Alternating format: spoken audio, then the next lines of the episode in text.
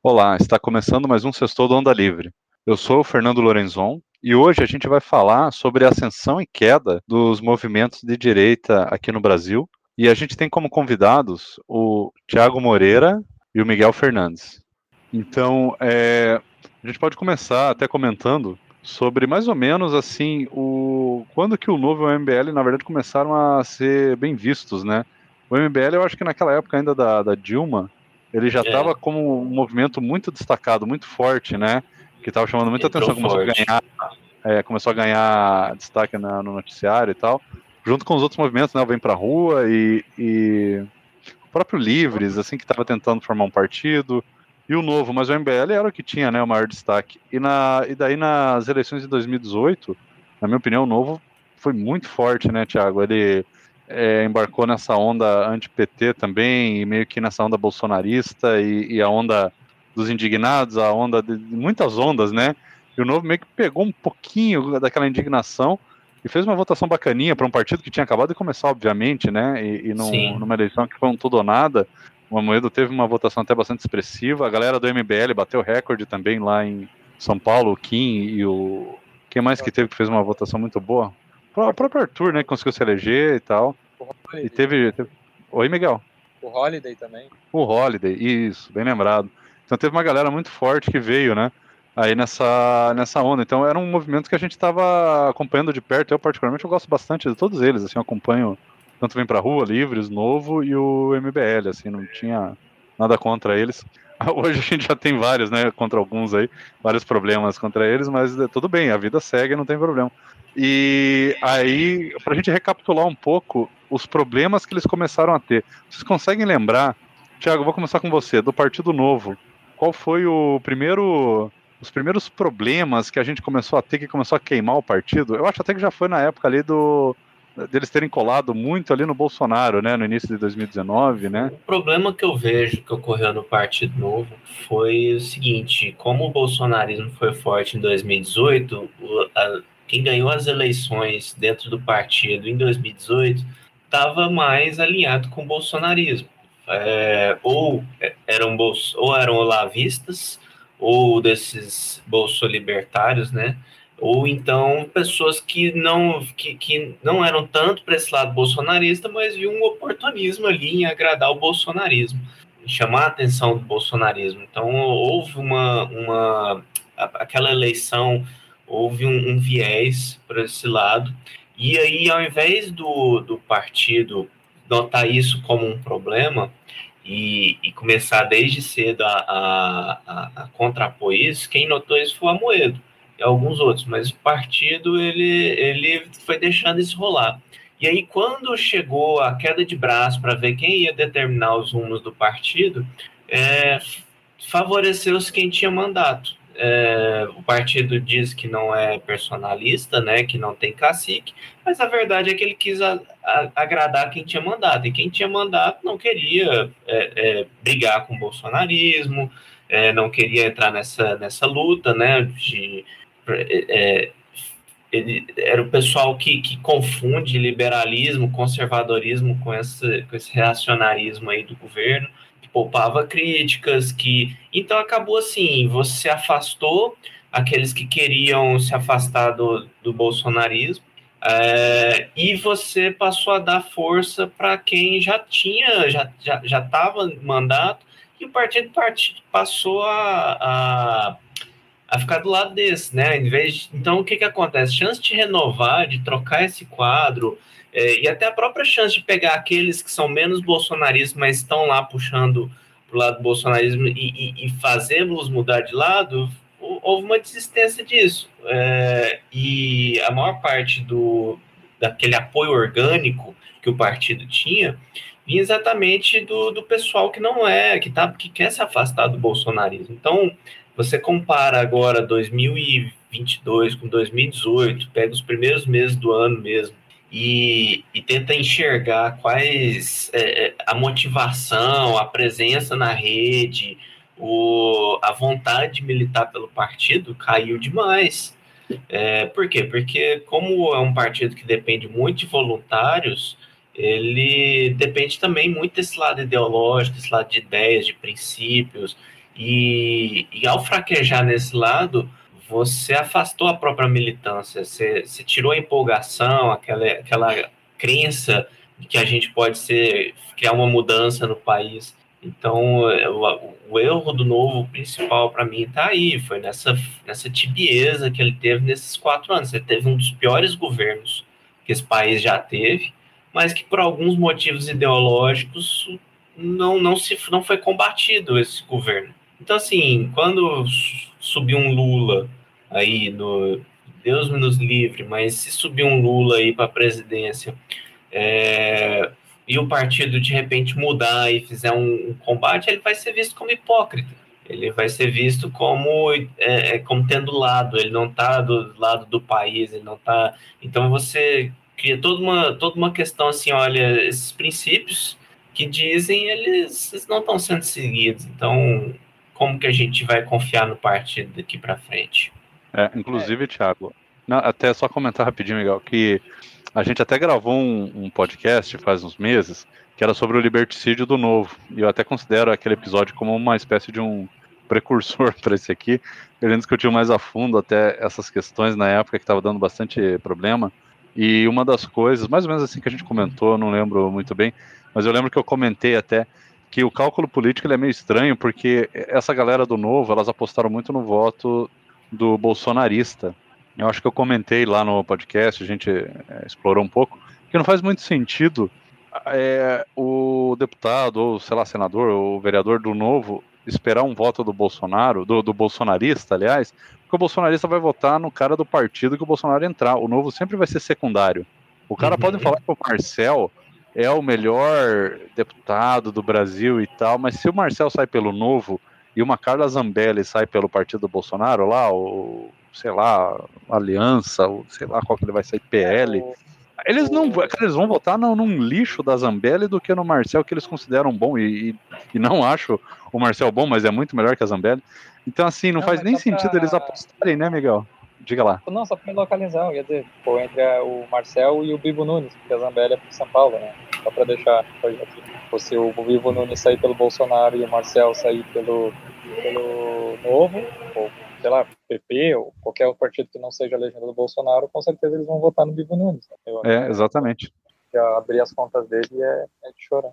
Mas não, o que eu queria comentar é que o Thiago comentou, e assim, eu acho que seria legal botar um rosto mesmo para isso, que com certeza foi o Marcel, sabe? A pessoa que, quis fazer essa divisão, que cravou essa linha claramente, né?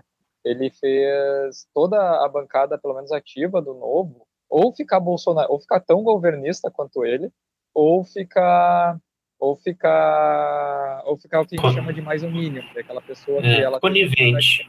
Exato, ela tem atividade parlamentar nela e às vezes ela é uma boa parlamentar, só que ela se recusa a falar mal do governo. E eles usam a desculpa que é para poder conversar melhor e ter mais uh, diálogo para passar emenda, o que é uma mentira, né? Porque tem, muito, tem muita gente de esquerda que consegue conversar com votações, né? A pessoa vota uma emenda e ele vota outra, e ninguém precisa ficar se lambendo. E o novo não, o novo ciclo, pelo menos a bancada do Marcel e companhia, que tem que falar Marcel, porque foi ele o percursor desse, desse uh, uh, dessa irritação, dessa indignação seletiva, né? Porque se tu vê os vídeos dele de 2017 para trás, ele desce o pau no PT que nem um louco. Só que aí chegou Bolsonaro e ele virou a chave, sabe? Isso é uma coisa que eu falo com tristeza porque eu votei nele e fiz campanha para ele, sabe? Morri de rir quando ele foi dar ele até hoje eu lembro, ele foi dar uma entrevista depois que ele ganhou, ele tava com um chupão no pescoço, mas um chupão gigante assim. E eu, pô, que cara mais largado, sabe? Eu achei legal isso. E hoje ele só é mais um carrapato do governo, que se ilude pensando que alguém vai votar nele por causa do Bolsonaro. É, é uma coisa estranha, porque assim, o Novo escolheu não ter personalidade. Ele tinha uma marca forte e ele escolheu enfraquecer a própria marca. E para quê? Para agradar um deputado que já tem luz própria, sabe? Então o Marcel, ele tá usando o Novo e, é, e e, assim, ele já tem nome, ele já tem eleitorado, então assim, as decisões dele vão afetar o novo eh, negativamente, enquanto ele se beneficia, e o novo aprovou isso. Então, é, é algo extremamente estranho o, essa decisão. É, você vê agora o, a, a, candidatura do Luiz Felipe, ela está aí já faz, já vai fazer o que cinco meses? Começou em novembro, né? Então vamos contar quatro meses, vai fazer cinco lá pelo comecinho de, de abril, eu acho. O, o, o ela está aí há esse tempo e não decolou, não, não tem empolgação na, na rede, no, as, as postagens dele não, não, não chamam atenção. É, você olha os demais candidatos, eles, eles parecem estar fora da realidade, sabe? Eu, eu vejo uma coisa assim, de que eles estão bem perdidos e eles não vão ter aquela mesma empolgação da militância, se é que vão ter militância significativa. É, em 2018 a gente tinha os memes, né? Olha, é, o cara lá tava, tava mijando e chega o outro junto lá e pergunta se ele conhece o Partido Novo, né? Todo mundo falava da, da, da cor laranja, etc. Então, assim, um, uma das medidas para você ver se você está tendo presença é exatamente ver as críticas que, que os adversários, que as concorrentes lançam em cima, porque quem não incomoda não, não chama atenção, né? Não, não merece atenção. É, e a gente tinha uma certa força, o Novo tinha uma certa força em 2018. É, e agora você vê um desânimo, uma falta de luz mesmo, e alguns dos, dos das pessoas que eram elogiadas já não têm mais a mesma presença. Então for, for, foram escolhas muito, assim, é como se fosse o novo ele surgiu para mudar a política, mas ao invés disso foi a política que mudou o novo. Ele, ele baixou a cabeça e resolveu não ser não ser disruptivo, não, não marcar uma presença, não, não se diferenciar. Ele basicamente pegou algumas bandeiras que são uma fração das bandeiras originais, tipo, somos contra o fundo partidário, é, e investir só nessas bandeiras. E isso é um erro tremendo. Acho que as pessoas elas estão buscando é, exatamente a, uma política diferente, uma política responsável, mas não necessariamente elas, elas veem essas bandeiras como sinal disso, elas, elas veem essas bandeiras como sinalização de virtude. Então, nós somos contra o fundo partidário, beleza, mas vocês estão sinalizando virtude, porque há outras questões que afetam mais diretamente. Porque o fundo partidário, por pior que seja, por mais criminoso que seja, o afeta diretamente a população pouco. População não sente, ela não liga ao fundo partidário as mazelas que elas têm.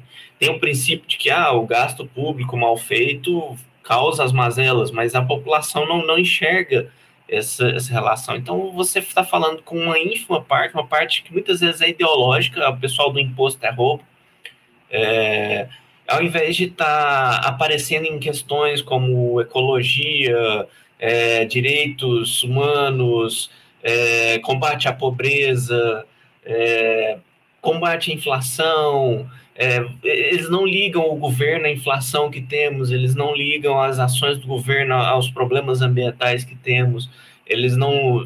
Então, assim, é, foi até irônico o Novo ter se posicionado contra o Bolsonaro por ele ter ficado neutro em relação à, à guerra da Ucrânia e, e da Rússia, sendo que o novo ficou neutro em relação ao Bolsonaro enquanto ele cometia atrocidades na, na pandemia, enquanto a gente tinha a gente tinha um, um, aqueles casos horríveis em Manaus de gente morrendo sem ar, de experimentos humanos de nível Mengele ali, e, e o novo escolheu o silêncio. Então, é, você, você não vai se destacar nessa neutralidade. Isso é uma posição covarde.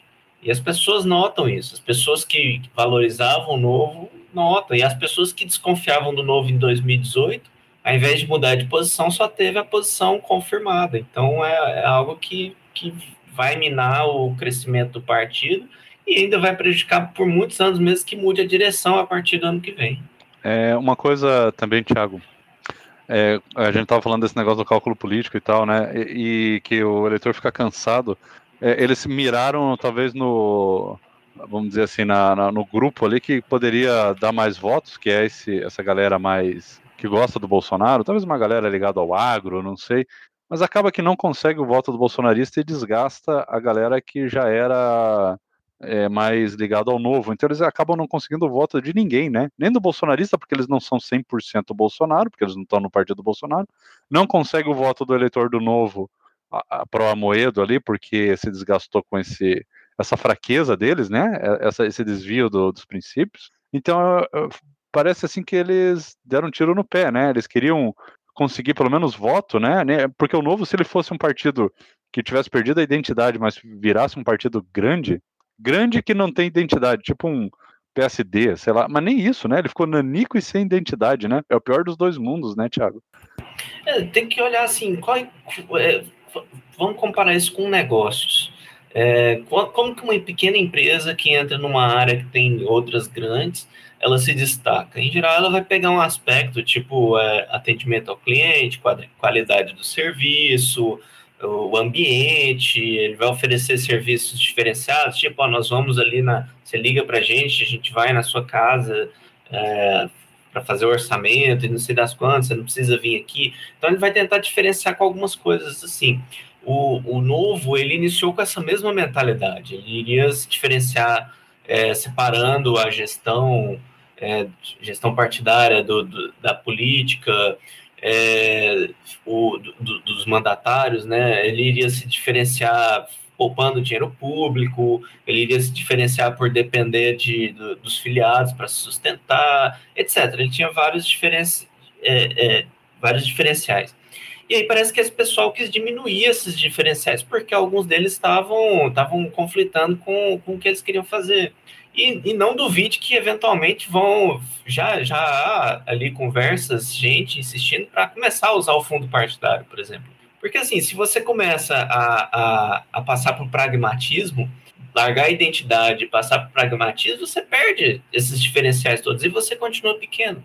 Para um partido que depende muito do filiado, que depende da contribuição financeira, depende da militância ativa, que tem pouco dinheiro em caixa, não, não vai usar dinheiro público, você perder a fé dos filiados é o, é o maior erro que você pode cometer. Você está pegando sua força, aquilo que, que, que, que te torna diferente, e você está jogando ela fora para poder ficar mais igual aos outros, mas você não está mais competindo com os outros.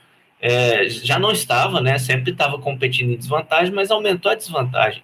Porque agora os outros têm dinheiro para comprar, para pagar é, é, militância, eles têm, têm mais tempo de TV para poder aparecer para a população, eles têm candidatos mais famosos e, e o novo, aquilo que servia de, de diferencial se apaga. E, e, quem ainda busca esse diferencial perde a confiança também. Ele olha e fala: olha, eles, esse pessoal fala muita coisa certa, mas eu não confio neles. E a falta de confiança mata mata o mata qualquer organização. Você pode ter o melhor negócio do mundo se os, se os clientes falam mal desse negócio.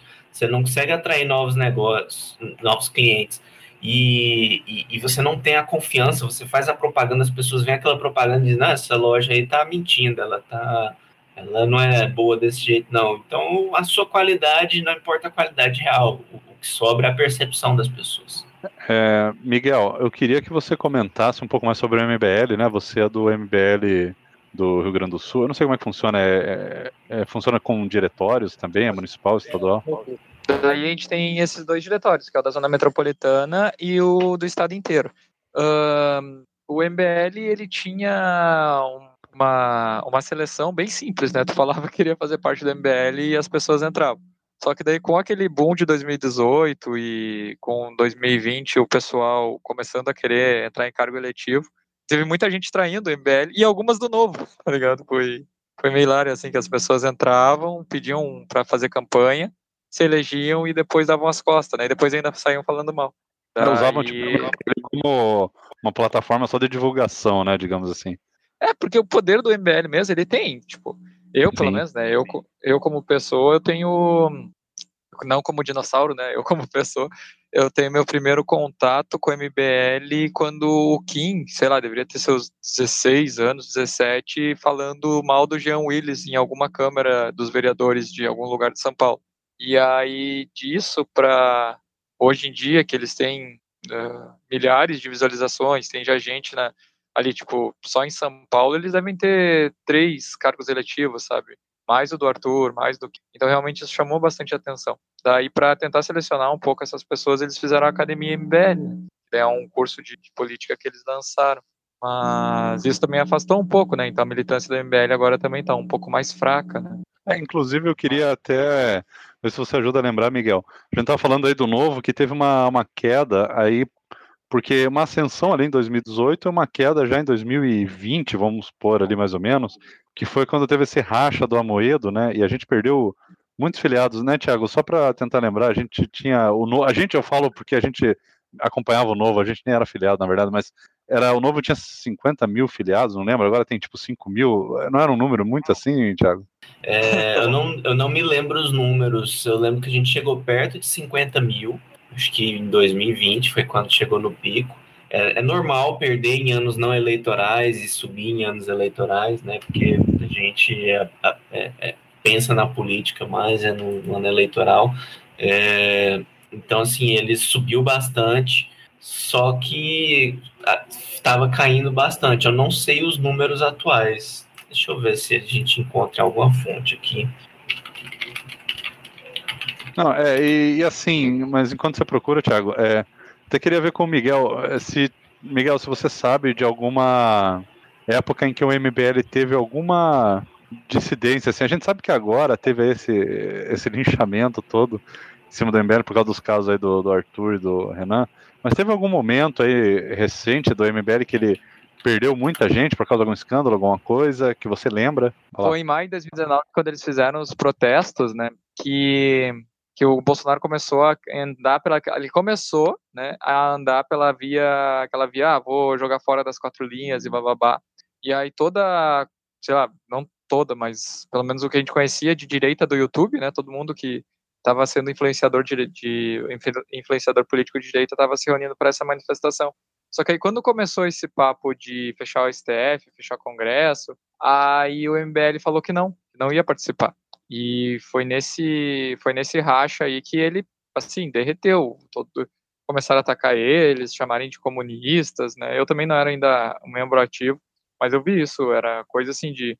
Eles tinham 100 mil inscritos nos canais, caiu para 30 mil, sabe? Era uma coisa bem, bem absurda, assim, porque eles passaram por toda a máquina de cancelamento do bolsonarismo, assim, foram, foram acusados de N coisas nas, nas sub-redes bolsonaristas, e aí, depois de tudo isso, acho que uns dois, três meses, aí ainda sofreram aquela acusação da lavagem de dinheiro dos 400 milhões, né? Uh, um, dos, um dos doadores lá que fazia doação para o canal, que era o Luciano Ayan, ele ainda foi acusado de pedofilia, disseram que acharam um computador cheio de pedofilia na casa dele. Então, é, esse, esse período aí de 2019, quando foi, houve esse rompimento com o Bolsonaro, com certeza foi um dos momentos mais baixos, assim, só, só ganhou agora esses últimos dois que aconteceram, mas antes tinha sido aquilo. É, inclusive essa do Ayan, bem lembrado que você falou, é, rapaz, eu vejo até hoje a, o, o, esgoto bolsonarista mencionando isso, assim, como os caras repetem as mesmas histórias, né, fakes, né,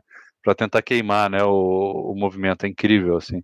Teve uma época que eles pegavam muito no pé do Amoedo, daí o Amoedo desistiu, eles pararam de pegar no pé, agora pegam no pé do MBL, e, e, a gente percebe como o, o movimento, o partido, a pessoa é forte quando você vê os inimigos se unindo contra eles, né? O Amoedo foi muito visado por essa horda governista aí, e até que desistiu e agora ninguém fala mais. E você vê agora a galera se voltando ao MBL, que por mais que tenha errado ali alguns membros e tal, é, o movimento como um todo é um movimento bacana que promove aí uma boa discussão e tal. Não, não sou contra é, o movimento nem o Partido Novo. Inclusive, eu acho que eles deveriam trabalhar mais né, juntos, né, tanto o Novo quanto o MBL. E, mas você vê como que incomoda, né? E isso é uma coisa interessante. É, é, o MBL, tanto o MBL quanto o Novo, em certos momentos, mexeram na, né, na ali na, no Vespero, né? Que foi o governo e, e irritou muita gente. É, aquela velha história, né? Cachorro, cachorro morto ninguém chuta, né? Então o, MBL, quando ele começou a aparecer, e o MBL e o Moro, os dois tinham aquela mesma bandeira de não usar fundão eleitoral, né? Então, quando eles começaram a aparecer e não gastar e começaram a ser eleito, começou a, entrar, a subir os alarmes lá do, do pessoal mais fisiológico, de gente de cidade do interior que precisa imprimir 100 santinho para usar três, sabe? Come, toda essa galera começou a ficar meio mal. E aí, quando. E, por mais que eu fale mal do Van Hatten, assim, para discursar, ele, ele fala, sabe? Ele só não, ele não põe os ataques dele diretamente para o governo, mas ele fala das coisas erradas que tem no governo, assim como o Kim, assim como o Arthur, assim como o Rubinho, o próprio, vindo aqui, falando novo ainda, mas vindo para o sul, aquele Giuseppe Rigo, ele tem, ele está numa cruzada contra o judiciário e os, e os salários astronômicos deles. Então são pessoas que falam, sabe? E quando tem alguém que quebra esse status quo, óbvio que o sistema vai reagir. Tem aquela série até que, que o. Como é que é o nome que aquele cara faz? O, o mecanismo. Eu esqueci o nome do ator principal. Tu lembra, Fernando? Mecanismo é o. Não é o Celton Mello, não, né? Celton Mello? É, é, eu acho que é o Celton Mello mesmo. Eu acho que é o Celton Mello. Eu tava com o Wagner Moura, mas eu acho que é o Celton Mello. Não, o Wagner Moura nunca, nunca faria. Ele faz o Marighella negro. verdade, verdade. E aí ele fala. O ele fala nessa série que o mecanismo ele já ele já virou autossuficiente, sabe? Tu não consegue mais tu não consegue mais parar ele, sabe? Ele é tipo aquele motor perpétuo e é a mesma coisa. E quando essa galera chega com essas com essa com essa proposta de, pô, a gente poderia rever como é que as coisas são feitas, né? a reação é violenta, né? Tanto que o Marcelo não aguentou, o Marcel não aguentou e dobrou os joelhos, né? Aparentemente o Arthur depois dessa também já pendurou o boné, então é, é complicado, mas pessoas assim não só, não só do MBL, sou Minion nem nada, mas pessoas assim com certeza causam uma revolta no pessoal que está mais eh, tradicionalista, digamos assim. É. É, olhando inclusive... aqui, o novo ele tá com 32 mil filiados no final de 2021. Ah, até que é então, é bastante. Tipo assim, é, é mais do que eu tava esperando. A questão é saber quantos que estão pagando, né? Porque, ah, putz, é verdade. Isso, isso é, isso é mais complicado. As, as informações que eu tinha eram números menores, mas provavelmente eram de pagando. É, então, mas mesmo assim, é uma queda de mais ou menos 10 a 15 mil filiados é, desde o pico, né? O que, o que mostra o que é algo a se preocupar. É basicamente é. um terço do partido. Mas apesar de que, né, Tiago, vamos combinar que muita gente é, entrou no novo sem acreditar nos princípios do novo, né? Entrou porque o Bolsonaro não tinha um partido. Isso também é uma coisa que a gente já explorou. É, o Bolsonaro trouxe, levantou muito dessa nova onda aí da direita liberal, né? Que dá até medo de falar direita, liberal e Bolsonaro na mesma frase. Mas é, ele levantou e, não tinha um partido do Bolsonaro. O maior mal que, que como que você quer cometeu aí o Partido Novo foi o Bolsonaro nunca ter criado o partido dele, porque muita gente ficou no Novo porque gostou da ideia liberal do Novo, queria apoiar o Bolsonaro, então queria que o Novo apoiasse o Bolsonaro. O Novo, obviamente, não apoiou porque vai contra todos os princípios do Novo, o que o Bolsonaro faz. E a galera se decepcionou e saiu. Então, até na época tinha visto já isso, esse expurgo. Aí muita gente que se desfiliou, não todas, infelizmente a gente conhece muita gente boa que saiu por desânimo do partido, mas muita gente ruim saiu.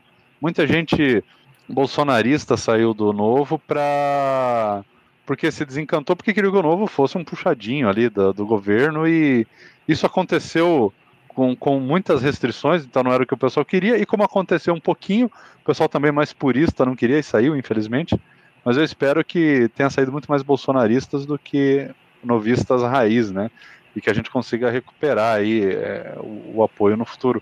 E eu queria até fazer um link justamente com isso agora, né? O que, que a gente poderia é, pensar aí, é, tipo assim, como esses movimentos poderiam ter evitado esses, esses problemas, esses, é, esses momentos de queda, né? E o que, que a gente poderia, a gente que eu digo, não só nós aqui, mas o que, que a direita do Brasil poderia fazer para fortalecer de novo esses movimentos e ganhar um pouco a confiança da, da população? Vocês têm uma ideia? Tipo, o que, que, o que, que poderia ter evitado e o que poderia fazer daqui para frente? Olha, eu quero falar uma coisa sobre a MBL. A gente focou muito no novo nessa primeira parte e, e não falou o suficiente sobre a MBL. Que eu vejo do, do problema da MBL é, foi que eles entraram com força e eles acharam que não precisavam se reinventar nesse período. É, eles entraram, houve a infância do movimento, né? Durante o, foi quando ele entrou forte foi lá na época da Dilma, aí o movimento alcançou sua adolescência lá no, em 2018, conseguiu eleger alguns e tal. É, alguns problemas que, que, que estouram hoje já já estavam antes, em 2016, eles já estavam presentes. É, e aí, ao invés deles irem podando os problemas, eles foram dobrando apostas. Então, por isso, que todo, por isso que a gente ainda tem essa visão aí, ah, esse pessoal do MBL é moleque, é, são, são garotos do MBL, é, eles são vistos como imaturos. É, é, é, até essa própria noção de chamar eles de garotos, de, de, de jovens, é, mostra que eles não cresceram, eles não, eles não evoluíram daquela visão original. Eles continuaram focados. É importante focar no público mais jovem, mas isso não significa que você tem que agir como um adolescente maturo. E, infelizmente, o MBL ele, ele não percebeu isso.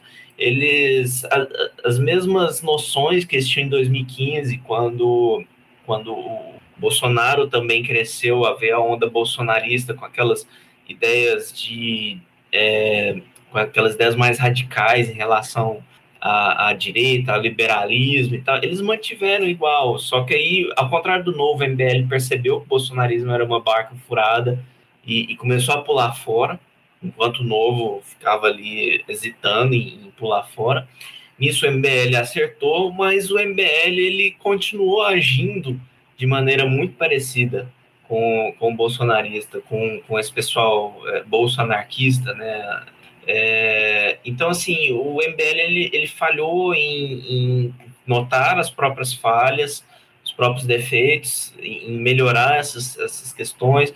Então, quando você vê hoje em dia, houve aquele problema do Kim com, no, no Flow, né, que, que foi mais um problema do Monark, mas respingou no Kim, e você vê agora também com Arthur, a forma como o MBL é, é, enfrenta um problema é tentar bater, bater a cabeça contra esse problema, é, é ficar arrebentando a própria testa contra uma parede.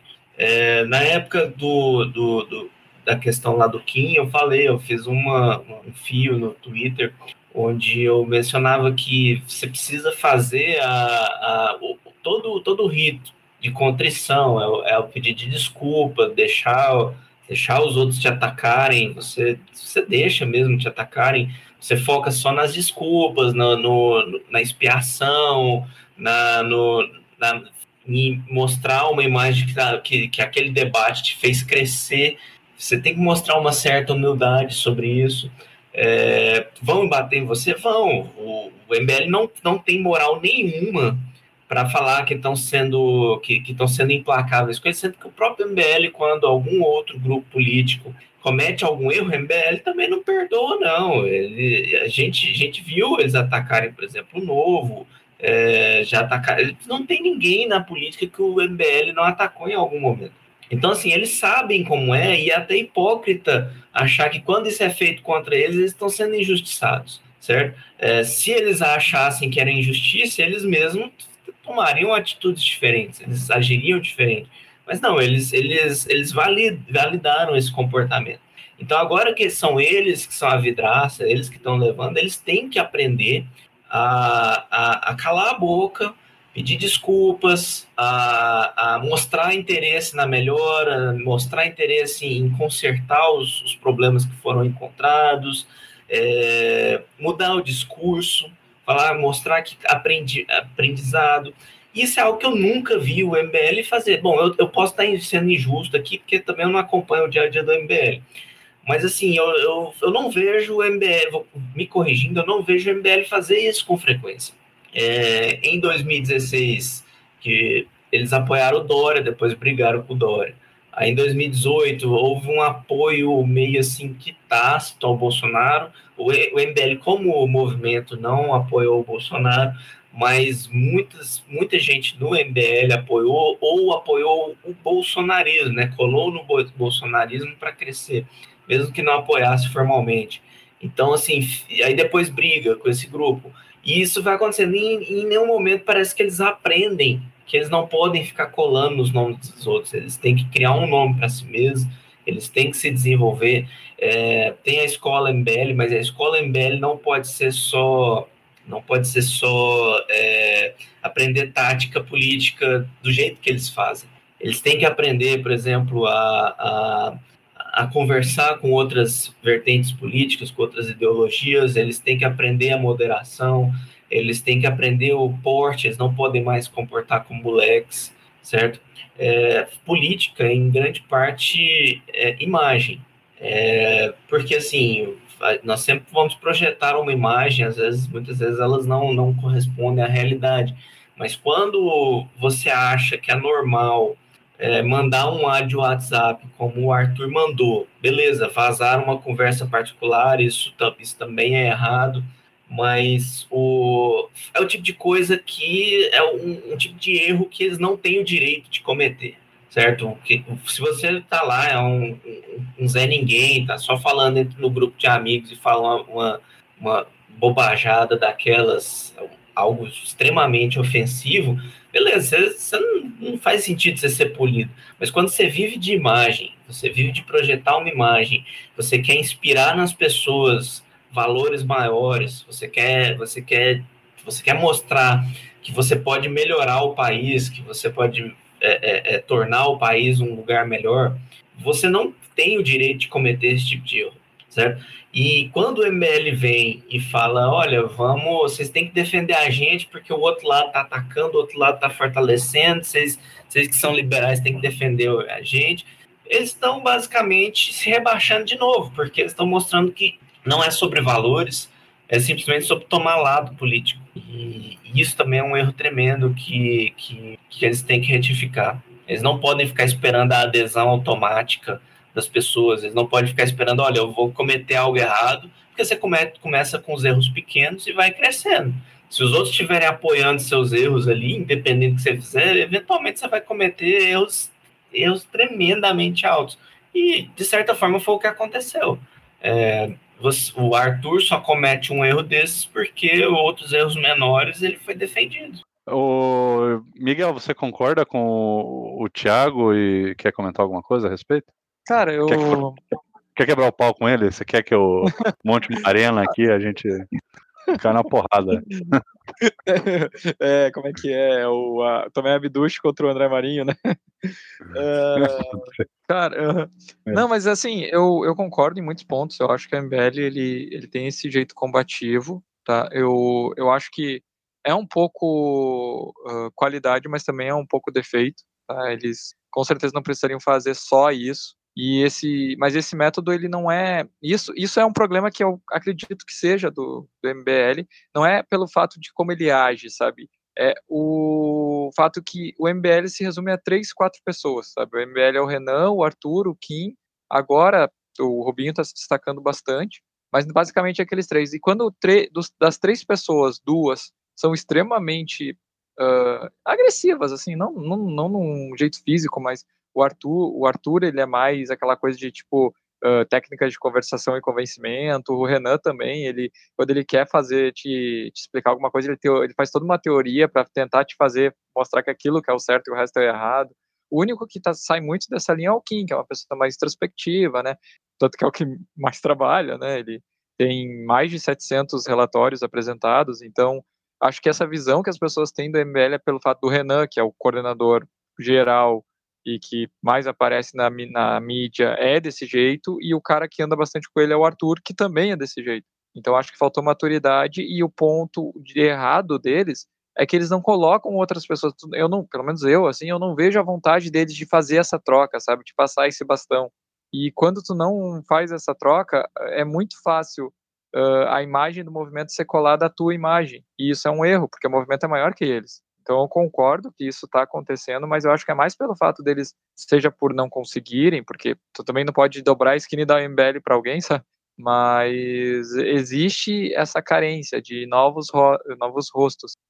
E sobre não pedir desculpas, eu sinceramente não é isso que eu vejo. Eles já admitiram que em 2016, 2015 ali eles fizeram aquela polarização e foi muito longe com a Dilma, né? Em 2018 eles já falaram que, tipo, no segundo turno eles nunca foram pro Bolsonaro, mas eles eram anti-PT, o que basicamente seria ser pro Bolsonaro. Aí eles falaram que na próxima, tanto esse, essa eleição, agora se o Moro ou outro candidato que não for interessante for pro segundo turno, eles vão fazer campanha por nulo, eles vão parar de escolher o menos pior. Então acho que aos poucos eles realmente estão aprendendo, né? Mas com certeza é um movimento que é criado por pessoas mais jovens, digamos assim, né? Considerando que na política parece que todo mundo nasce com 50 anos. Então eles estão aprendendo mesmo, sabe? Eu, eu considero eu essas mas, mas eu acho que tem pontos que uh, são, não são tão certos assim. Aprendizado tem, mas eu não acho que estão aprendendo na velocidade que eles precisam aprender, porque 2015 já faz sete anos, sabe? E, e eu não estou vendo esse crescimento na velocidade que precisa para acompanhar um, um, crescimento desejado do movimento.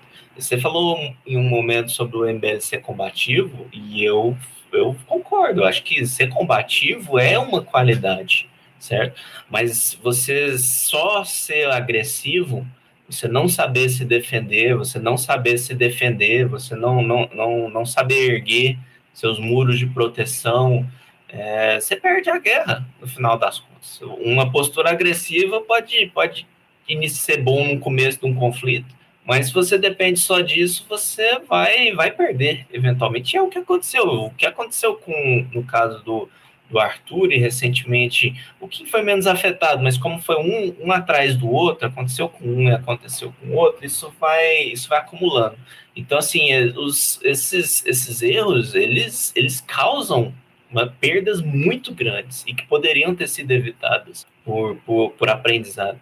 É, tem um perfil, vou falar o nome dele, dela porque é polêmico, mas da Michelle Prado, eu sei que muita gente vai torcer o, o nariz para ela, porque ela entrou é, numa postura também muito combativa, né? Ela, ela, ela com o livro dela, né? E então ela não poupou ninguém, mas ela tem muitas coisas interessantes a dizer e, e que eu vejo, por exemplo, muita gente da direita não, não parando para escutar porque são críticas à própria direita.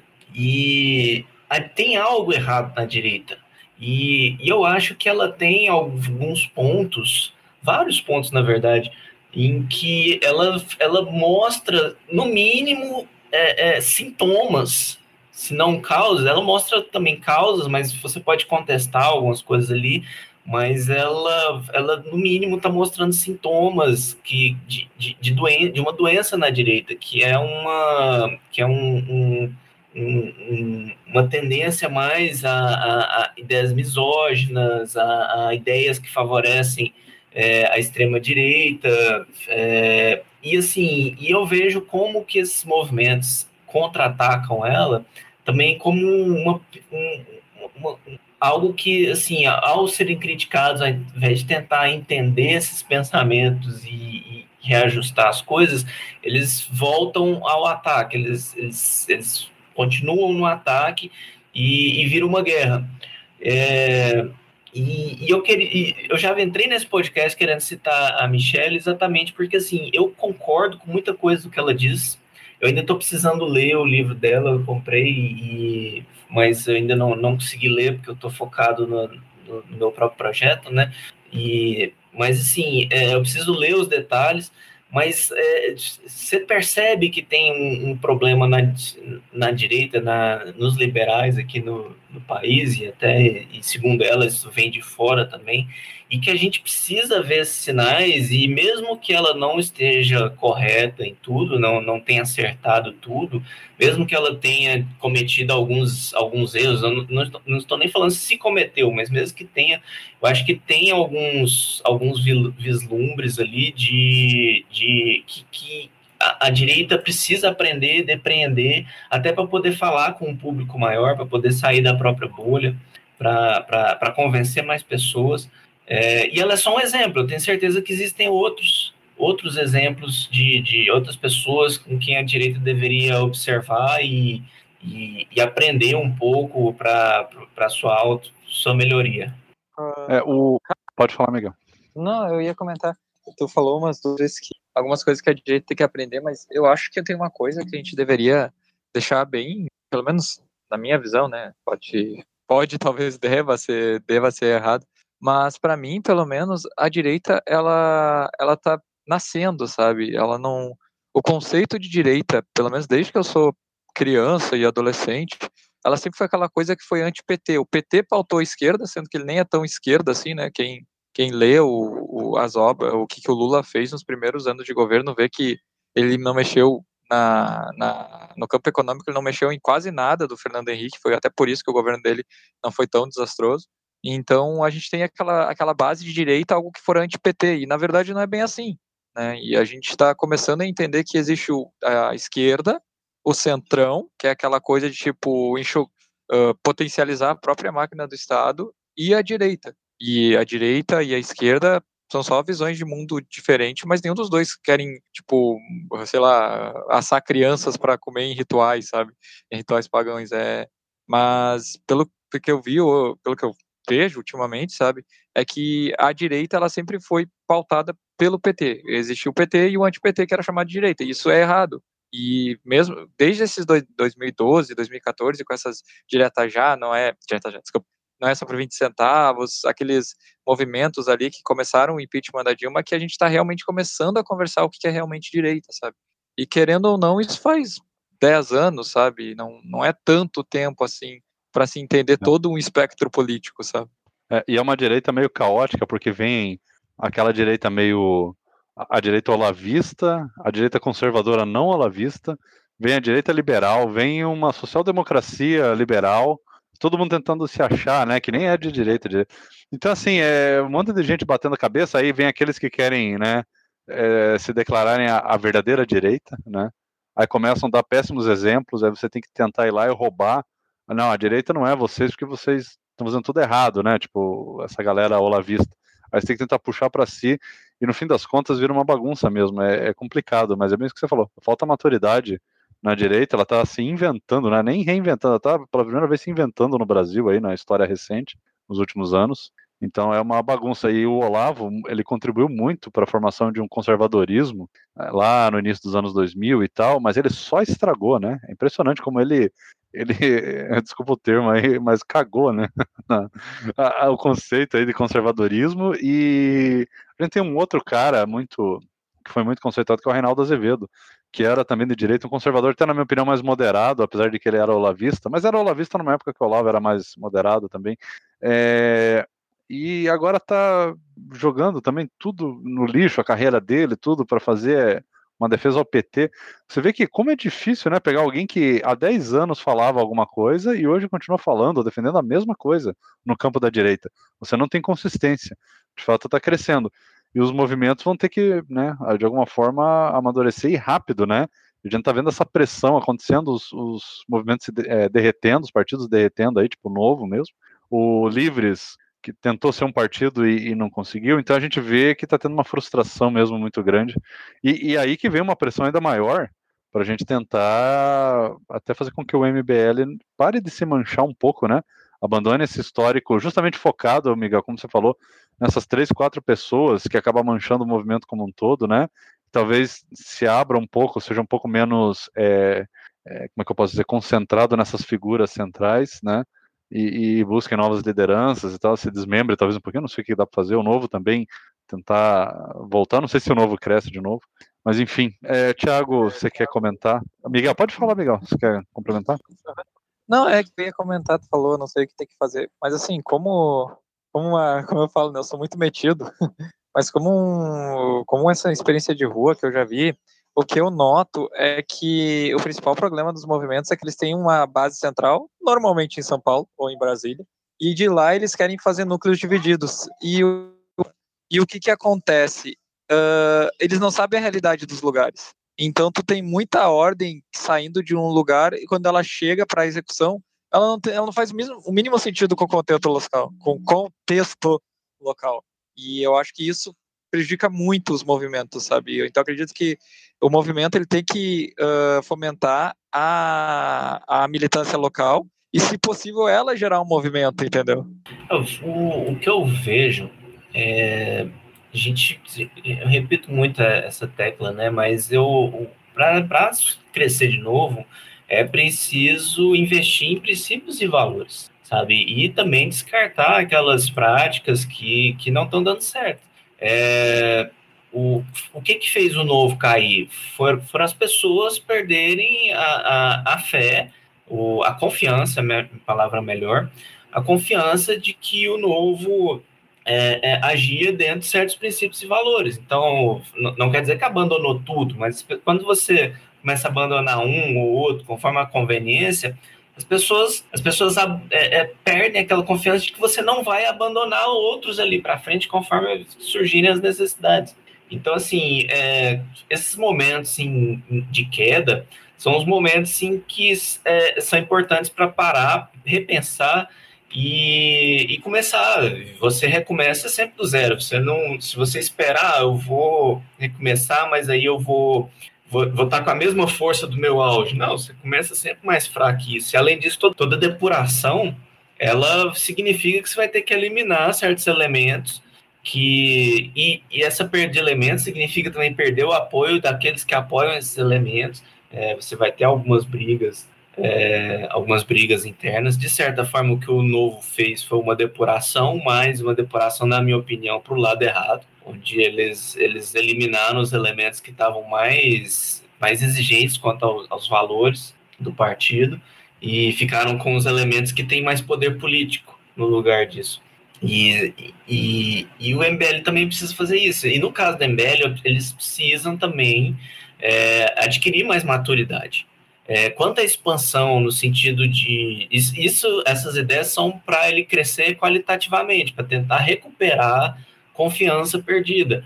E, e, e precisa ter também é, ver quais foram os elementos que eles perderam ao longo do caminho e que não e, e que não, não deviam ter perdido, os apoiadores, as, as ideias que perderam no meio do caminho e, e que precisa recuperar e, tentar buscar esses grupos que foram ofendidos é, com, com pedidos de desculpas, com sinalizações de que houve um aprendizado, que vai ter uma mudança de rumo.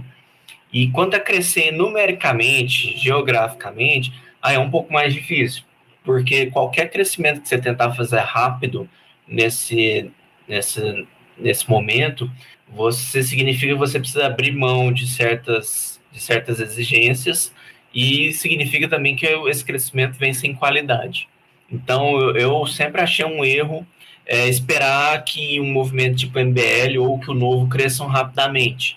É, esse, esse, crescimento tem que ser orgânico, ele tem que ser lento, ele tem que ser qualitativo, é, tem que ter, ter a, a, certeza de que os novos elementos e novas novos localizações eles vão estar tá agindo de acordo com, com as prerrogativas do, do, do, movimento central, o que não significa que tem que agir exatamente igual, mas sim agir sobre os mesmos princípios, né, os mesmos valores, os mesmos princípios. Não é a forma que importa, é, o, é a base, aquilo em que vai basear, aquilo que vai sustentar as ações. As ações podem variar. O, então, assim, o, o para esse tipo de movimento não é o, a quantidade de gente que quantidade de elementos, gente no sentido político, né? Apoio na população é outra história. É, quantidade de filiados, quantidade de, de, políticos ali dentro do movimento, não é a quantidade de, de, políticos eleitos, por exemplo, que vai dizer o sucesso desses movimentos, sim a quantidade de a, a, a, capacidade desses movimentos de influenciar a população, que é isso que vai importar de verdade de, de nortear o, o, debate público, é, de, de conseguir espaço na mídia, por quê? Porque ah, nessa questão aqui nós vamos nos diferenciar dos outros partidos. Então, isso aí já, já, já dá um, um espaço, já, já um diferencial. E é algo que eles têm que estar tá buscando. E aí, essas manchas que tem no currículo do, do, do, do movimento, do partido, elas precisam ser saneadas também nesse sentido, dizer, olha, nós, isso aqui, a gente cometeu esse erro. É, esse foi, nosso, foi o que nós aprendemos disso, essa vai ser a nossa mudança a partir de agora. E eles têm que ser muito públicos sobre essas, essas coisas, não é só fingir, ah, errou ali, bola para frente, vamos seguir em frente. Não, a gente precisa restaurar a confiança que foi perdida nesses erros passados. Beleza. Miguel, quer comentar alguma coisa sobre isso? Não, acho que é assim mesmo, essa, essa redefinição, ela, ela tinha que ser mais natural, né, mas parece que eles uhum. ultimamente têm andado muito, eu não vou nem dizer polêmicos, mas eles têm andado muito perdidos, então meio que dói falar esse próprio movimento, mas sim, eles precisam redefinir isso o quanto antes, senão a história que vai acontecer que nem aconteceu com o Arthur, é, o cara tinha uma história de três, quatro anos lutando pelo lado certo, pelo menos, assim, na minha visão, né, e agora, por causa de uma bobagem, tá botando tudo em risco, sabe? Então, sim, essa redefinição é necessária e não tem como fugir disso. Olha, a gente está vendo esse movimento atual dessa direita é do lado mais oportunista da direita, né? A gente tem que tem que entender isso. É o lado menos menos aquele lado que era sempre foi menos afeito a liberalismo, é, é, falava que era liberal, mas na, na prática não era. É o que eu falo de é oportunismo político, por e simples. É, é, é briga por poder e aí eles estão partindo para como eles estão perdendo poder, eles estão partindo para qualquer qualquer é, é, tábua de salvação, qualquer, qualquer coisa que possa possa mantê-los no poder. Então eles mudam o discurso. É, é essa questão conspiratória, nova ordem mundial, sempre teve ali no olavismo, ela sempre teve presente. Mas é, agora que eles estão no, no alto, estão ali no poder, estão na presidência, é, e, e, eles estão vendo o risco de, de, de, perder, então eles, eles jogam qualquer carta que surge, surge na mão deles. Então, o, a carta do inimigo oculto, do, do inimigo mundial, que, que, que, do inimigo invisível, é, e aí eles também vão se apegar a qualquer exemplo que reflita aquilo que eles querem, querem ter, né? No caso, o Putin, porque que tanto a esquerda como a direita mais radicais eles estão ali idolatrando o Putin, é, é, defendendo a, a, a, Rússia de todas as responsabilidades dela, é, fazendo o, o é, manipulação da, das notícias, né, para tornar a, a, atuação da Rússia mais, é, mais tolerável. É, eles estão fazendo isso porque Putin é o que eles almejam ser, é o sonho deles, é ter, tá ali poderoso, mandando e desmandando, com as oligarquias nacionais todas é, do lado deles, é, é, limitando a democracia, né, aparelhando os, os, as cortes, eliminando oponentes, é o sonho deles. Então, assim, é, e como é isso que eles querem se tornar, eles não podem pintar defeitos nisso. Eles tornam como exemplo. O, o, o então, assim, o Bolsonaro, se ele tivesse o poder do Putin, ele estaria feliz da vida. Então, quem que ele vai, quem que ele vai elogiar? O Putin. Antes ele queria ser o Trump, né? Agora, mas o Trump caiu, então o Trump já não é mais exemplo para ele. Sobrou o Putin. E só dele passar do Trump para o Putin, você nota que, que ele não está afim de qualidade, ele não está afim de, de, de liberalismo, de, de valores democráticos, nada disso importa para eles. Eles querem uma figura de poder que, que tenha carisma, que, que, que, que seja uma inspiração para eles e para outros, né, na visão deturpada deles, e é isso que eles querem ser. É, se o Putin cair, aí, se a Rússia cansar do, do Putin, o Putin cair, é, eles vão partir para o próximo que surgir. Uma hora eles estão ali elogiando o Maduro, não, não vai ter diferença nenhuma para eles. Que aí o Maduro de repente se transforma. Tá, eu não duvido nada que se o bolsonarismo durar o suficiente e, e for caindo um a um, ele começa a falar que o Maduro salvou a Venezuela, que ele está protegendo a Venezuela da nova ordem mundial, etc. Porque não, não há valor nenhum, só existe oportunismo. É, eu acho que eu acho que esse, que nem comentei antes, né? A gente ainda como direita está muito, tá muito novato. A gente teve 16, é, 16 anos de PT, 15 anos de PT, e agora o que, que a gente tem? A gente tem o, o pessoal que votou no Bolsonaro que tá iludido, fanático, não sei, escolham um adjetivo mais conveniente, mas aí o que acontece? Essas pessoas, elas seguem o que o Bolsonaro fala. E aí, como tem pessoas, no, tanto no, nos bastidores, quanto mesmo no próprio plenário ali, não é nem nas sombras, no próprio a luz do dia, né? Vendo, ah, o Bolsonaro tem ali seus 15, 20%, que eu já acho um pouco demais, mas enfim, tem seu 20% ali do eleitor que não importa, ele pode chutar uma criança que a pessoa vai dizer que a culpa é da criança, sabe? Então essa migração de um lado para o outro, eu acho que tem muito a ver com o momento que a gente viveu em 2018, que ainda está refletindo até hoje, né? O fato do Bolsonaro se dizer de direita conservador faz as pessoas que acreditam em tudo que ele fala e os oportunistas, né, que querem atacar o conservadorismo e o liberalismo, eles olharem para isso e apontar o dedo. Então a gente ainda está nesse processo novo que provavelmente o próximo que entrar, se for o Lula, né, o que as pesquisas mostram hoje, Aí vamos voltar de novo àquela coisa de o PT e o anti-PT, e o conceito de direita meio que morreu aqui.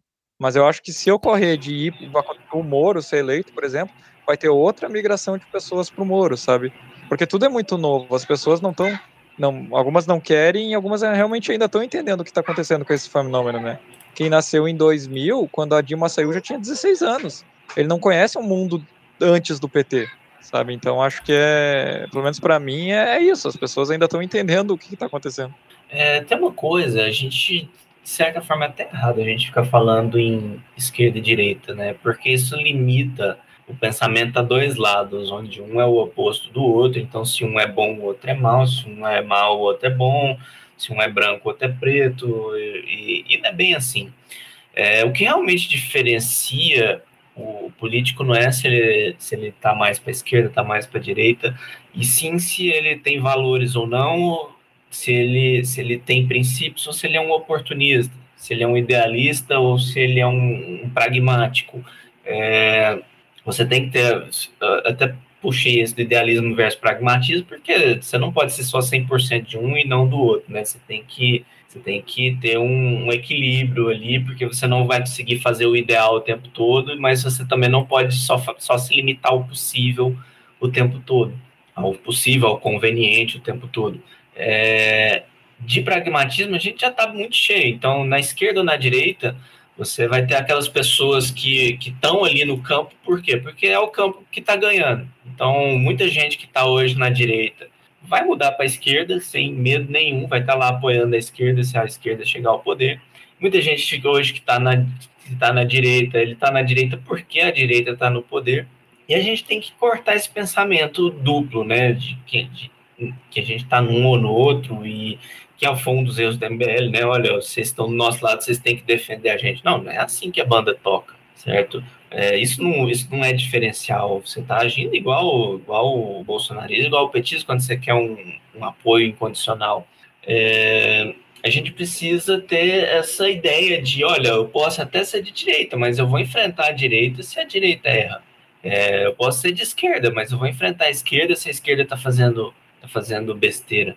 É, Nota, por exemplo, o, a Tabata.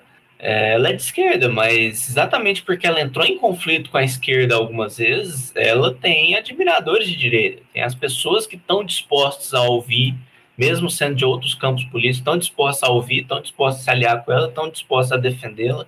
É, e a gente precisa cultivar mais isso, a gente precisa ter, ter essa mais dessa postura, ter mais essa imagem é, é, é pacificadora. É, quando você nota, por exemplo, vamos partir para a questão de imagem, quando você nota, por exemplo, um, um herói tipo super-herói mesmo, um Capitão América, por que, que ele impacta tanto? É porque ele é combativo, ele não, ele não se dobra às injustiças, mas ele também, ele, ele, esses valores dele o tornam uma inspiração para os outros, ele aproximam as pessoas dele.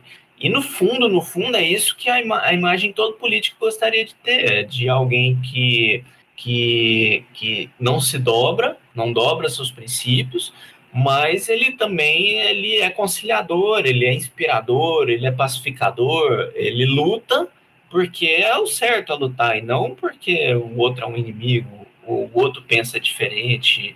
É, e, e, é o tipo de imagem que o, os nossos políticos deveriam estar fazendo.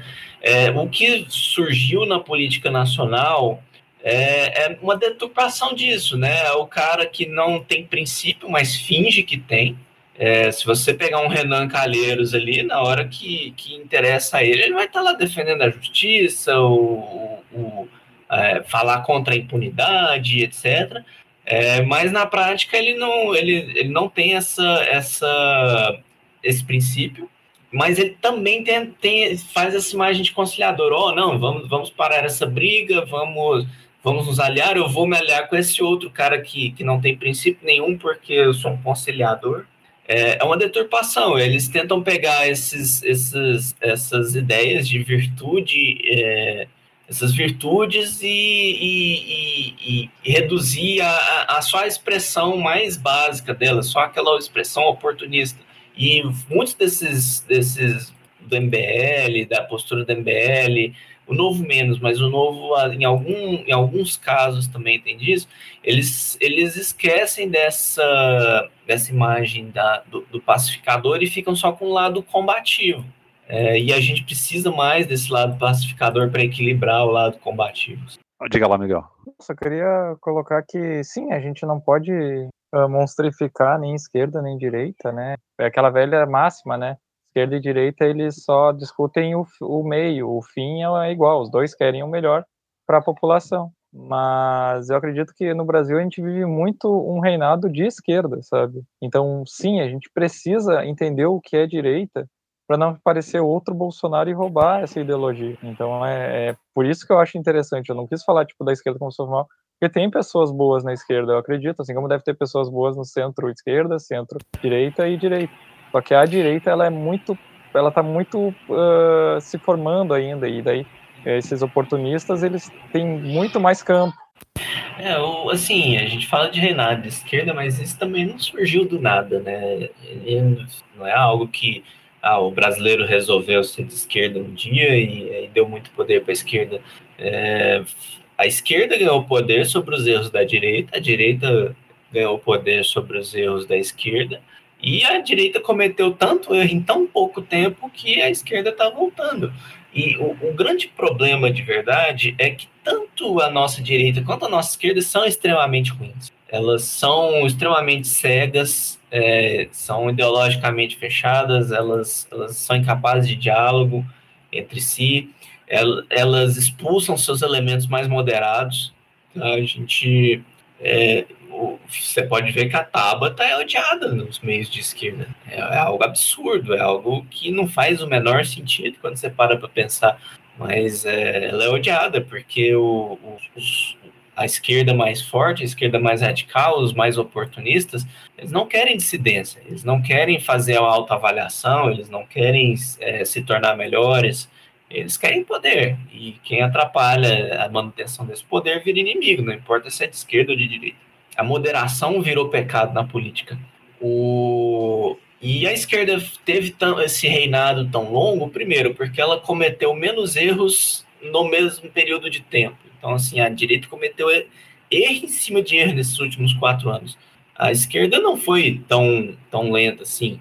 É, o, o, FHC ele teve um governo problemático, mas também teve mudanças muito muito importantes, muito boas, que criaram estabilidade no longo prazo. O Lula, você mesmo falou, Miguel, ele entrou lá e ele não, não foi lá aplicando as doideiras de esquerda de uma vez, ele, ele passou boa parte do primeiro mandato é, é, com moderação, fazendo, mantendo o, o que o, o, FHC tinha feito de bom, mas ele já estava lá já planejando a perpetuação no poder, né? A perpetuação da esquerda, do PT no poder, não necessariamente dele próprio. O, é, porque como ele é, é, o líder absoluto da esquerda, a esquerda estando no poder, ele está no poder indiretamente. Então, ele, ele foi cultivando isso, mas ele não foi cometendo erro. A direita chegou ali e falou, olha, agora é meu isso aqui, eu vou, eu vou destruir tudo, porque eu posso, porque sou eu que estou aqui no poder. Quem está no poder ah, pode. É, até dizer o seguinte, né, o, que é o que a gente já explorou um pouco antes, o, o Lula, ele não necessariamente foi eleito para ser o anti-FHC, muito pelo contrário, ele se elegeu Exato. sendo o sucessor do FHC com, com algumas melhorias, vamos dizer, mas é óbvio, melhorias Isso. do parte da esquerda.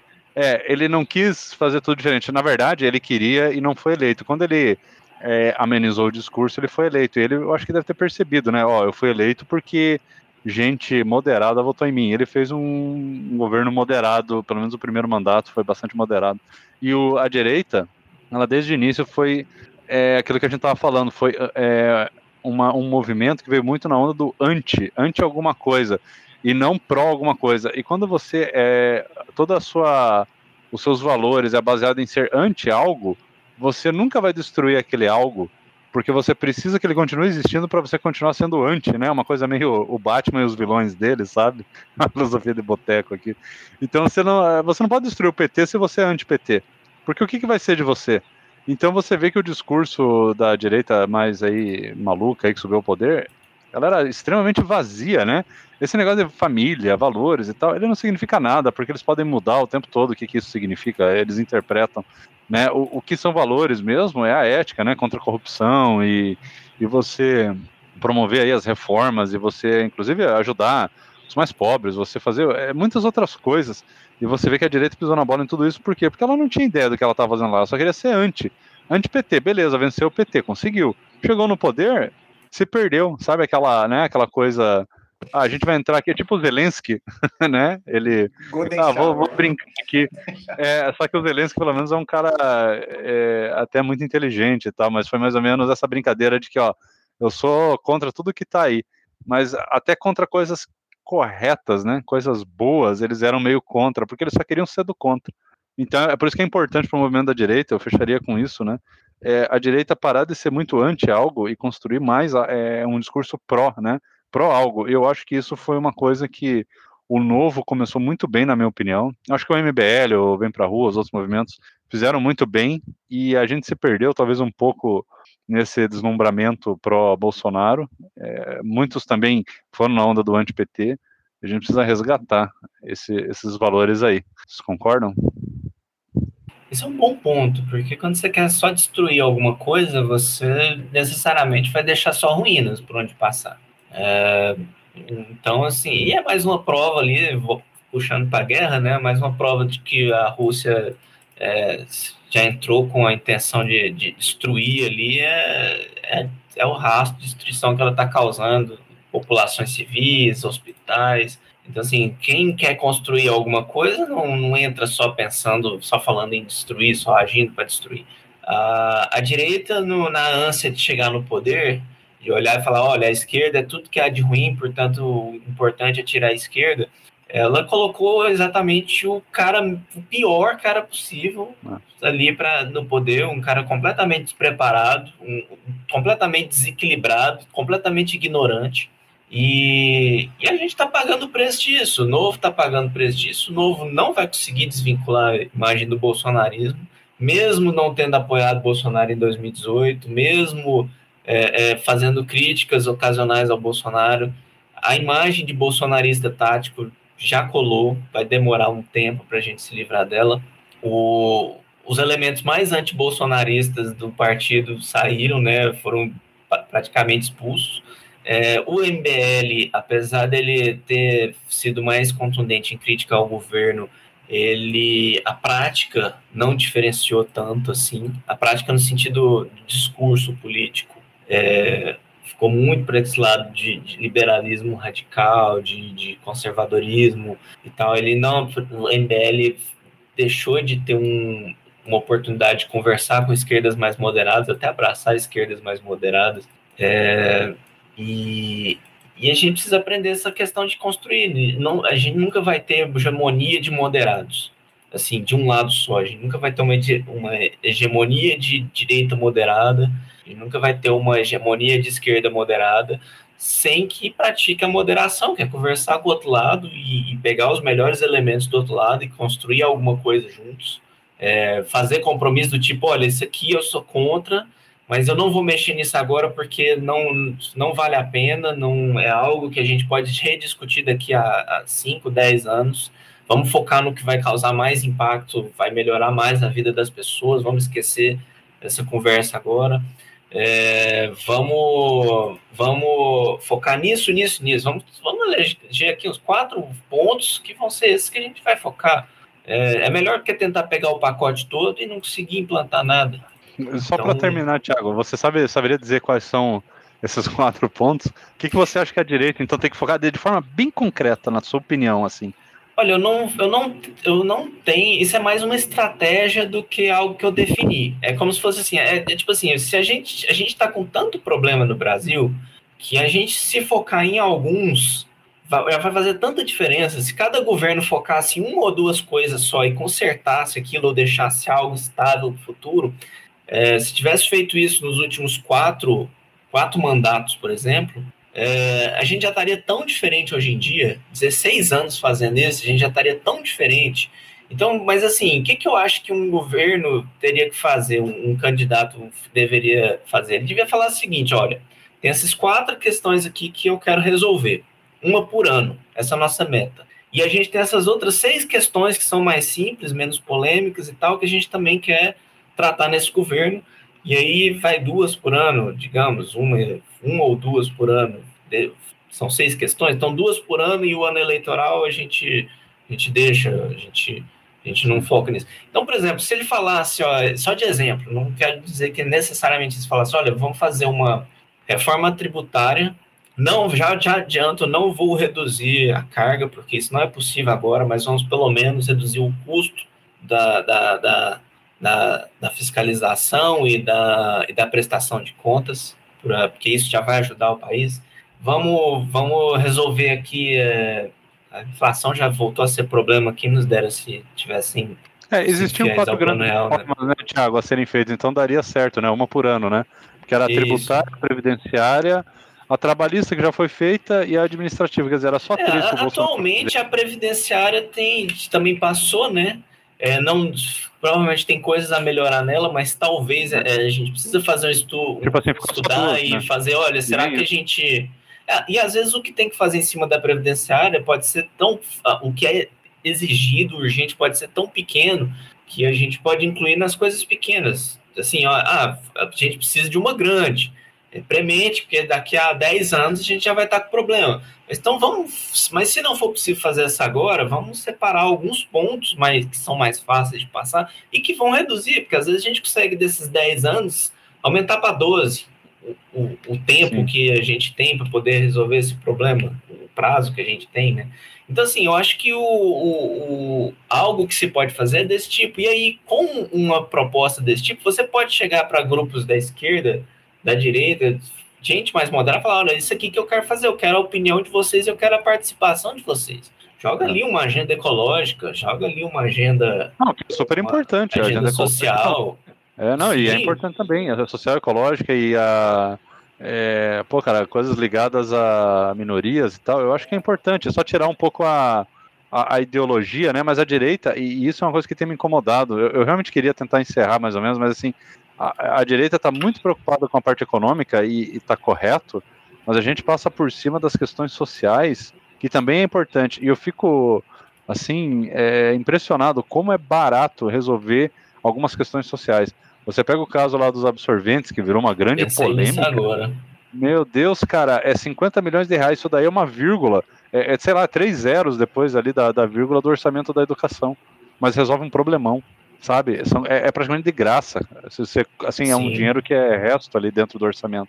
Eu acho e, um tremendo e... erro, só, só para incluir, porque antes que eu perca o pensamento, eu acho um tremendo erro é, essa ideia imediatista, principalmente vindo de, de, libertários, eu vejo isso muito libertários, achar que chegar ali, olha, vamos abolir esse negócio, vamos cortar todas as regulações, vamos, vamos fazer tal coisa e aí a nossa vida vai melhorar. É, é um pensamento, é uma sandice na verdade. Porque é o seguinte, toda mudança que você faz num sistema, todo sistema existe em um certo equilíbrio, certo? A gente, os nossos, o sistema ele se molda ao redor de seus defeitos para funcionar. Quando você faz uma mudança muito grande uma vez, você pode até ter um, um grande ganho no longo prazo, mas você vai ter um, um, uma grande confusão, um grande caos no curto prazo.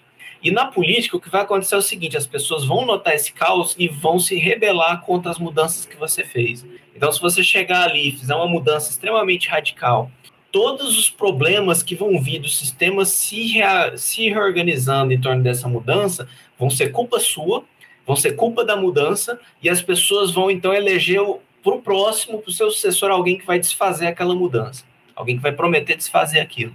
Isso, isso é interessante, você conseguiu fazer algo efetivo? Não, você não conseguiu. Então, o que a gente tem que focar é olhar assim, olha, tal coisa, não concordo com essa ideia aqui. É, sei lá, algum, algum benefício social, alguma coisa ecológica, mas você tem que olhar e falar, olha, é, mas vale a pena você bater nesse vespeiro quando você pode resolver uma outra coisa maior, pedir o apoio de gente de outros campos que defendem isso que você não gosta, para fazer uma mudança em outra área maior, mais importante, vai ter maior impacto. Então, assim, é, esse pensamento aí de querer aplicar toda a ideologia de uma vez, isso nunca vai funcionar. Bom, talvez funcione em casos muito, muito específicos, mas é, na política aqui, como a gente conhece, isso não, não vai funcionar. Isso aí só serve para radicalizar sua, sua militância, seus apoiadores e para te isolar politicamente. Então, por que, é. que, por que, que muita gente saltou na oportunidade de detonar o Arthur? Porque ele não, não criou pontes com outros, com outros grupos, sabe? Então, nenhum grupo vê ele como um moderado e aí, na hora de derrubar ele, tá todo mundo com vontade de derrubar ele. Criou muitos inimigos na Lesp. Exato. Porque ele cortou muito, ele votou e tentou cortar muitos privilégios, que é bom. Mas aí vem esse princípio, bem que você está falando, Thiago, do, até a gente pode dizer, chama de conservadorismo, né? Toda mudança ela tem que ser gradual, para ela até não gerar uma certa rejeição, né? Para a gente meio que testar ela e aprovar e, e ver ela funcionando de forma correta. E, e às vezes esse radicalismo, essa pressa que a gente tem para consertar tudo, a gente joga tudo a perder, né? Coloca tudo a perder por causa do, dessa pressa, você tem razão. É, o, a gente tem que escolher as nossas batalhas, o que não significa trair princípios, é algo que eu preciso falar, Sim. porque em política hoje em dia, é, quando você fala isso, a pessoa já fala, ah, tá traindo seus princípios. Não significa que o Arthur é, é, tinha que votar por privilégios, ele pode votar, votar contra os privilégios, mas você escolher entrar em várias frentes de batalha jogar recursos em várias frentes de batalha, você está se você tá plantando a sua própria derrota ali na frente. Então, ao invés disso, você olha, olha, essa batalha vale a pena ser, ser, ser lutada agora? É, não é conchavo, não é você chegar, olha, eu, voto, eu vou, vou votar a favor disso porque é conveniente agora, mesmo sendo contra. Não, vota contra. Mas você entrar na batalha, jogar recursos, é, fazer campanha contra aquilo, é, é criar inimizades por causa daquilo, muitas vezes não vale a pena. Você você está criando rusgas desnecessárias. Exato. É. Escolha a batalha que você que vai que você tem mais chance de ganhar ou a batalha que vai trazer mais bons frutos ali na frente, mesmo que você perca. Essas são as escolhas. Agora você entrar em todas as batalhas possíveis, você tá tá se detonando, você tá se sabotando. Beleza. Miguel, quer concluir? Alguma coisa? Sim, eu acredito que eh, faltou um pouco desse, a gente comentou mesmo, conservadorismo né, na atuação do Arthur, mas ao mesmo tempo eu também não, eu não, não acho que como seres humanos a gente consiga aderir tanto a isso, sabe? E a gente quer que as coisas mudem enquanto a gente ainda tá vivo, sabe? Eu talvez esteja me contradizendo um pouco falando que 10 anos é pouco para direita que está aprendendo a se tornar direita de verdade, não só uma antítese do PT. Mas eu acho que como pessoas, quando a gente está com essa com essa com essa com esse poder na mão, né, com esse veto na mão, a gente quer que a coisa aconteça. Então, não vou dizer que está certo, né? Tá, toda mudança com certeza sendo gradual e não atingindo tanta gente, ela seria mais interessante, mas o fato é que é a vontade da pessoa que mude, então acabou acabou agindo dessa forma, né? Sim, eu estou falando muito do ponto de vista de política e de legislativo. Quando você está no executivo, ah, você está mais limitado ainda, você tem que tomar ainda mais cuidado, tá? É, e, então, estou falando mais de um, de um aprendizado para a direita em geral, atuação em geral da direita, do que, por exemplo, você falou em veto, né? Muitas vezes o, eu acho que o governador, se for algo diametralmente oposto aos princípios que ele, que ele prega, que ele diz ter, ele veta, assim. Mas há uma diferença entre você é, vetar e deixar por isso mesmo, e aí que aí o legislativo pode derrubar seu veto, você pode falar, olha, eu vou vetar, você pode fazer uma declaração pública, eu, eu acredito que essa medida é um erro, eu vou vetá-la, mas se o, a, o legislativo considerar que é, é, considerar que minha atuação foi errada, eles têm o poder de derrubar esse veto. Beleza, você, você tenta evitar uma rusga ali. Agora, se você, por exemplo, é, escolhe uma batalha, tem batalhas que eu falei que valem a pena ser lutadas mesmo que você perca. Escolhe uma batalha ali de lutar contra tal medida, jogar, fazer articulação, fazer não sei das quantas, fazer tudo, toda aquela parte. Aí chega lá, foi aprovado. Você sabia que ia ser aprovado, aí foi aprovado. Você chega, vai na, na, na, na imprensa, fala contra aquilo, é, é, fala mal dos deputados que, apre, que apresentaram aquilo faz todo um away em cima do seu veto, e aí depois eles derrubam o veto, gente, sua, você cortou diálogo com muita gente ali, só nessa atitude. É a mesma atitude, você vetou, mas, é, mas o, o, você corta o diálogo. Então, e você precisa manter esse diálogo, principalmente no executivo. O executivo tem que tomar decisões difíceis. Tá? E isso não, não significa. Oi, não, é, Thiago, isso foi o que o, eu mais percebia esse movimento mais ligado ao Bolsonaro defender, que tem que ser duro, que tem que, tipo assim, eliminar a esquerda, né? Tem que ser duro com eles. E daí eles não conseguem aprovar nada, quebra a cabeça porque não conseguem dialogar. E, se, e o Kim, até tem que fazer uma defesa aqui, ó, o Kim, ele ia lá, batia papo com o Freixo, com a galera da esquerda tal. É, eu vi muito bolsonarista é, tentando queimar ele e tal, porque ele dialogava. Aí, pô, mas de, de que, que adianta você criticar quem dialoga e aprova um monte de coisa e defender que você tem que ser um cara é, muito, vamos dizer assim, combativo e não consegue aprovar nada? De que, que adianta? É só para marcar posição? Que é o caso dos filhos do Bolsonaro, né? São extremamente.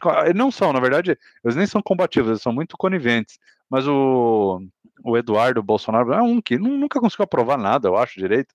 Quer dizer, daí não adianta. Então é, é a galera tem que focar no resultado, não na, em só combater e, e fazer barulho, né? A gente tá cansado dessa direita que só faz barulho, a gente quer o resultado. E o resultado vai ser sim sentar com a esquerda e discutir, porque tem pautas que não são de direita ou de esquerda. Meio ambiente, educação, é, saúde, cara, isso é uma pauta. É, é, o básico. Isso daí não tem nada a ver com direita ou esquerda. Né? E a galera quer transformar tudo em politização e se queimam e não aprovam nada e vivem brigando. E é uma pena, né? Daí acaba gerando esses desgastes todos aí, sem mostrar resultado nenhum.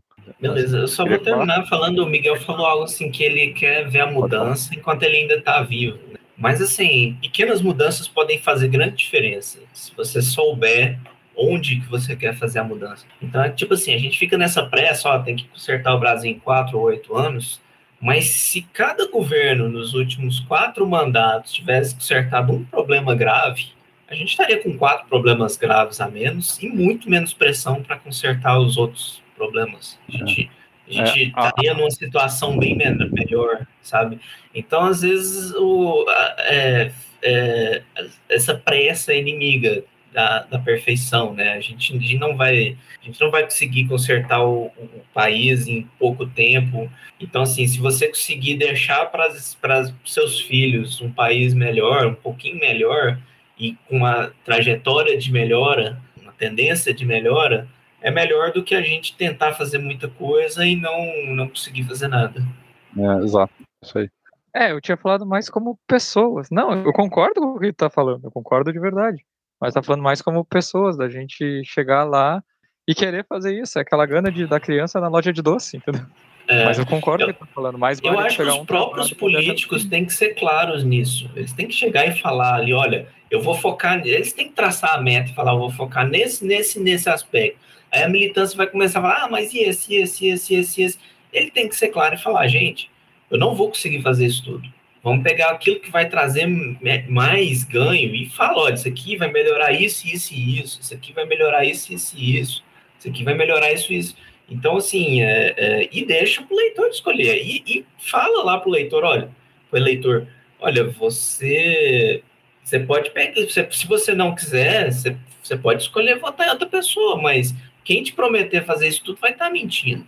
É, é um mentiroso. Então, você você tem que fazer essa escolha tanto quanto eu tenho que fazer essa escolha. Eu acho que a gente precisa de mais dessa sinceridade de política, porque é até algo diferente. Promessa todo mundo faz. Bancar o machão, falar que vai resolver as coisas, todo mundo faz. Então, alguém que se posta de uma forma humilde, realista, é, que, que demonstre princípios, age em cima desses princípios, é, preste conta de toda decisão polêmica que ele falou. Eu acho muito, acho que falta muito, por exemplo, o político que chega e fala: olha, eu vou votar nessa decisão polêmica dessa maneira e por causa disso, disso disso.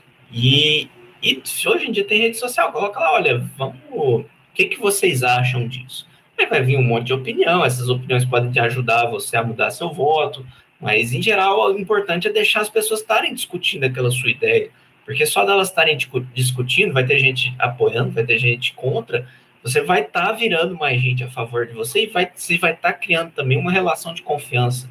Mesmo que você não faça aquilo que a pessoa quer, ela, ela vai ver em você como alguém que fala a verdade, que, que é honesta, em vez de alguém que simplesmente vota ali e não dá, não dá nenhuma, nenhuma satisfação.